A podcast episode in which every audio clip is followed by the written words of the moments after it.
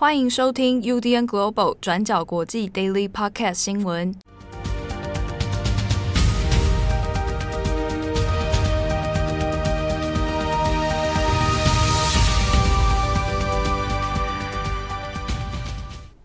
Hello，大家好，欢迎收听 UDN Global 转角国际 Daily Podcast 新闻。我是编辑七号，我是编辑惠仪。今天是二零二二年三月二十五日，星期五。好，那我们首先第一条新闻还是来看一下这个乌克兰跟俄罗斯情势哦。那拜登那已经有跟很多北约成员国的领袖有见面了。那我们也就看一下现在初步的会谈结果呢。那也和我们先前在各大外媒里面所看到的预测的是一样哦。那就主要是针对说接下来还会对俄罗斯有进一步的经济制裁。那同时呢，包含北约成员国在内，还有 G7，那也承诺会接下来呢，再进行对乌克兰的包含军事援助、包含经济援助等等哦。不过细节还没有完全的公开。好，那在一个这样的会议上面呢，主要还是做一个外交上面的一个展示哦。好，那来表现出说，现在北约成员国 NATO 还有 G7 在这个议题上面，现在是团结一致，而且资源的。呃，互通有无，好，那现在还是正在运作当中哦。那现在比较值得注意的是呢，因为接下来拜登还有访问波兰的行程，那现在已经知道说，拜登呢会去波兰东南部的一个城市叫做热舒夫啊。热舒夫这个城市呢，它距离乌克兰的边境其实不远哦，大概在七十公里左右。那在热舒夫这里呢，其实也有美军的。这个驻扎，好，所以他会去视察当地的美军。那因为你现在离乌克兰的边境其实有越来越近哦，所以它一定程度上也有一个呃宣示的作用哦。那热舒夫这边呢，它其实本身也是呃包含其他北约成员国啊，它会输送一些武器，还有相关的物资，好，那就以热舒夫作为一个转运站，好，那再输入到乌克兰内部哦。那同时呢，拜登这边他也有再一次的强调，就是要严防俄罗斯在这一次的战争当中使用生化武器。好，那这也是在跟北约成员国还有 G7 里讨论里面呢，蛮侧重的一个重点哦。好，那除此之外呢，在这一个议题里面，它其实也有大家诶蛮在意的是啊，G7 的国家那彼此会面没有问题，因为 G7 里面并没有俄罗斯哦。不过大家就会好奇的是，那 G20 呢？啊，G20 要怎么办？本来预定今年大概十一月的时候要举行 G20 的高峰会。好，那现在大家又在讨论的是，是不是要排除俄罗斯？好，那美国方面，拜登就有先说，他基本上是支持这一次的 G20 哦，是要把俄罗斯给排除的。好，那其实也引发了蛮多的讨论。对，西方国家呢是想要把俄罗斯逐出 G20 嘛，但没有那么容易，因为 G20 里面还有北京跟印尼。那北京的话，它其实对于俄罗斯入侵乌克兰的态度相对来说是比较暧昧的。那印尼呢，其实也是。印尼是今年 G20 的轮值主席国，那它的处境也有点尴尬。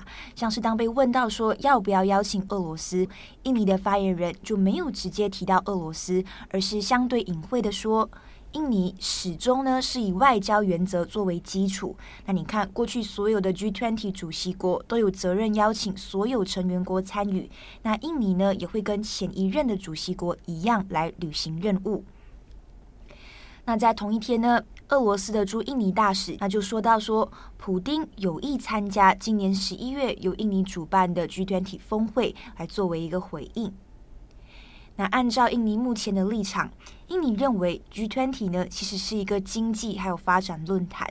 那今年会议会聚焦讨论的重点在于说，全球如何在疫情下恢复。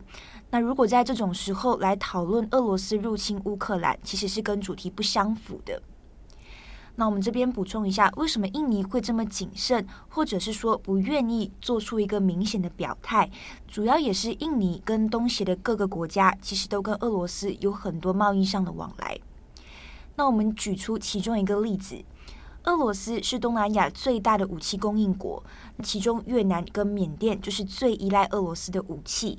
那由衷的出口大国。马来西亚跟印尼其实也有跟俄罗斯购买武器，但是武器的部分款项呢是以中油来作为偿还的。那所以从这一点延伸来看，就可以发现东协各国在乌俄战争里面的立场。那基本上东协的官方立场大部分是倾向保持中立，还有呼吁来和平解决。不过也很微妙的事情是，大多数的东协国家虽然表面上维持中立，但是在联合国大会上面，大部分的东协国家其实都是赞成谴责俄罗斯入侵乌克兰的，只是没有很明显的表态。那这边我们特别把两个国家拉出来谈，那就是越南跟缅甸这两个最依赖俄罗斯武器的国家。那在联合国大会上面，越南是投下弃权票，也就是不要在乌俄战争的这个议题上面做出发言。但是缅甸是投下赞成票，赞成谴责俄罗斯。那大家可能会好奇，缅甸应该是投反对或者是弃权票的，那为什么会是赞成票呢？那主要也是缅甸现任的驻联合国大使是前翁山苏姬政府所指派的大使，而不是现任军政府的人马。那其实过去缅甸的军政府也不想要承认现任的缅甸驻联合国大使，但是联合国呢还是准许现任的大使继续留任，来代表缅甸行使他们的权利。好，那这大致上就是东协国家在这一次乌俄战争的立场。那至于 G20 的峰会，后续印尼会不会基于压力，或者是提出什么折中方案？那其他的西方国家会怎么回应？也可以持续再跟进。好，那相关的新闻可以参考今天转角国际过去二十四小时。那还有一个关于乌克兰内部战争情势的一些问题，哈，大家可以来参考。啊，另外是我们来看一下北韩。北韩呢，在昨天二十四号的时候，那它成功试射了一个洲际弹道飞弹哦，ICBM。那这一个飞弹呢是火星十七。那今年度以来，其实北韩试射飞弹的次数算是蛮多的哦。那这一次是第十二次的射击了。那昨天也证实了是说，那火星十七它有成功的发射。那我们看一下相关的呃资料。那南韩这边所掌握的资料呢，是说，哎，北韩从平壤这边呢，飞弹试射之后，飞行的高度大约超过是六千两百公里，那飞行的距离呢，也有一千多公里哦。好，那它最后落海是落在北韩东部的公海。啊，不过这一个飞弹的射出呢，大家平常想说，那涉及那么多次，那这一次又特别令人在意，原因在于说，它所涉及的飞弹呢。这个火星十七啊，那是过去比较没有出现过的。在二零二零年的时候，曾经在北韩的这个阅兵典礼上面啊，那它有诶出现过一次哈。那这一次它所涉及出来的飞弹，那大家研判是说它的距离长，好，那可能可以把它的目标设锁定在甚至美国的本土哦，那等等。那日本在今天早上的时候，那也有举行了一个临时的记者会。好，那防卫大臣岸信夫呢？那也有讲说，这个这一次成功试射的 ICBM 呢，那它的等级哦是非同小可，所以呢，有一点点在东北亚的这个安全威胁上面呢，其实有更升级的一个状况哦。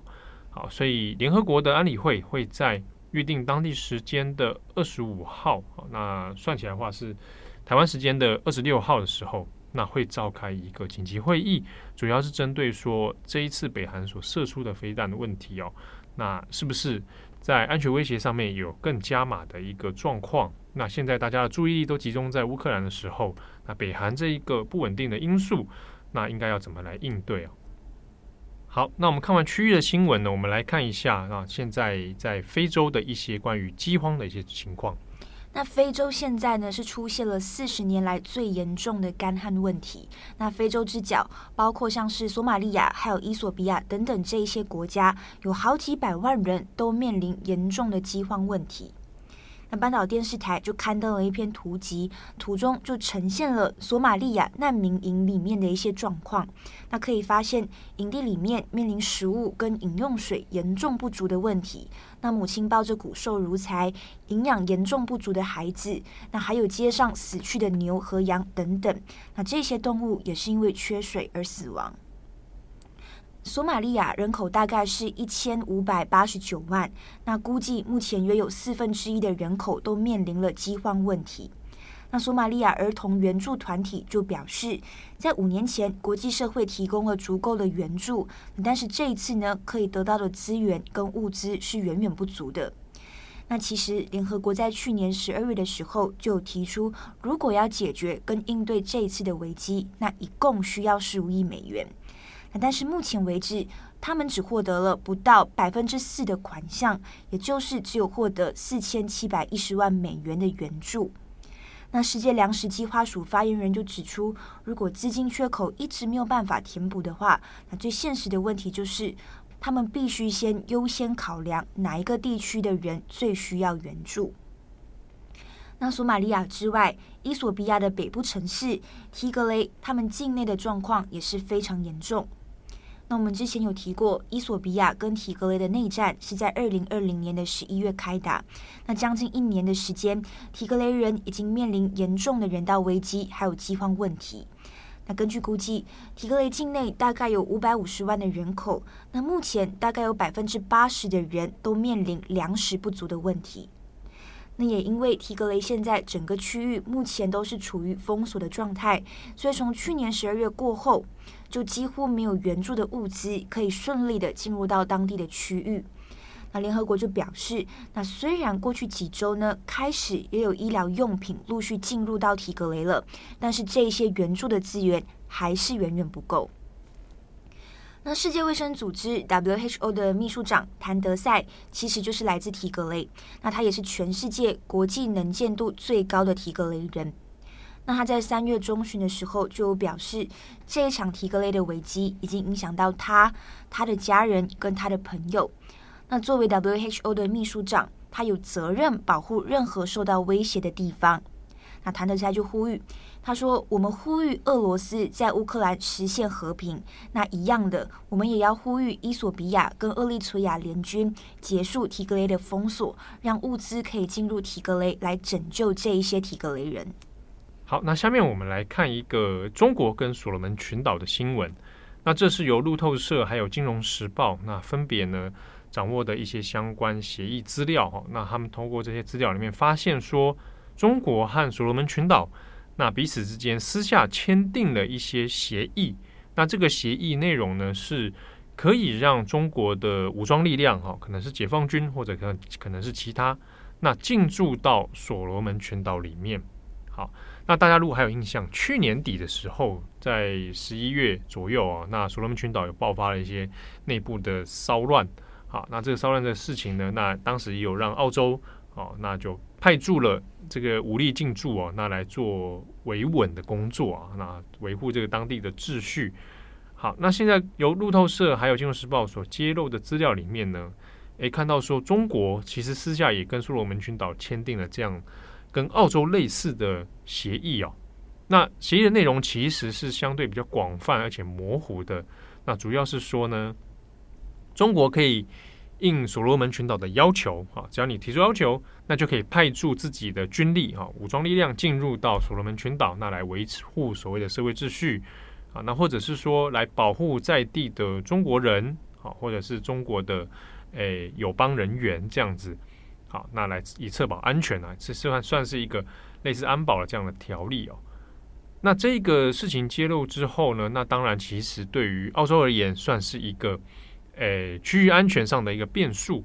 好，那主要是因为所罗门群岛它是南太平洋的岛国嘛，那它就在澳洲的东北方。好，那对于澳洲而言，当然如果中国在这个地方也有同步的插旗的话。那对于印太的区域安全而说来说呢，那它的确会是一个变数哦。那当然不用说，在澳洲跟中国之间的关联，那那个威胁感就更加的提升了。那今年的一月的时候呢，美国白宫的印太事务相关协会呢，那也有提到说，诶，未来在印太地区，那所罗门群岛可能会是一个变数。还会出现一些战略意外，好，那这个中间有可能会诶扰动变数的呢，因素之一就是中国，好，那在这边的一些状况啊，所以这个协议透露出来之后呢，那澳洲的应对以及未来接下来在这个地区里面的布局，那会是大家可以观察的一个重点。好，那以上是今天的 Daily Park 的新闻。那这个礼拜的重磅广播也跟大家预告一下，大家很期盼的正红战情室 又出现了，又出现了，对不对？跟大家说啊，正红的声音听一集是少一集啊。你讲的好像他哎，这个发生了什么事情？这话是他自己讲的，你等一下要给他吗？我只是 quote 他的话哦，听一集少一集。这礼拜重磅广播就是正红战情室哦，我们也稍微做个插播啦。来聊一下，就是我们有些有些题目是来不及准备，但是呢，觉得诶蛮适合用 Podcast 形式来讲的，就是有关于在乌克兰战争期间的一些延伸话题。好，那郑红呢带来满满的，差不多有四十多分钟哦。是阴阳顿挫的郑红吗？哎，对，抑扬顿挫的正红，资讯量极大的正红，好，好不好？呈现给大家。还是跟大家强调一下，要珍惜的听哦！哎，马上点开来听哦，不要有人说什么存下来啊，每个听个三遍，每个都有人说什么舍不得听哦，存下来啊！哎，不要不要这样好不好？新闻时事不要舍不得，对，跟上时事，马上听好，马上听，赶快跟上，跟上大家的脚步。好，那这个今天大概傍晚的时候，我们就会更新在重磅广播的平台。好，那也祝福大家有美好的周末。我是编辑七号，我是编辑会议，我们下次见喽，拜拜，拜拜。感谢大家的收听，想知道更多详细内容，请上网搜寻转角国际。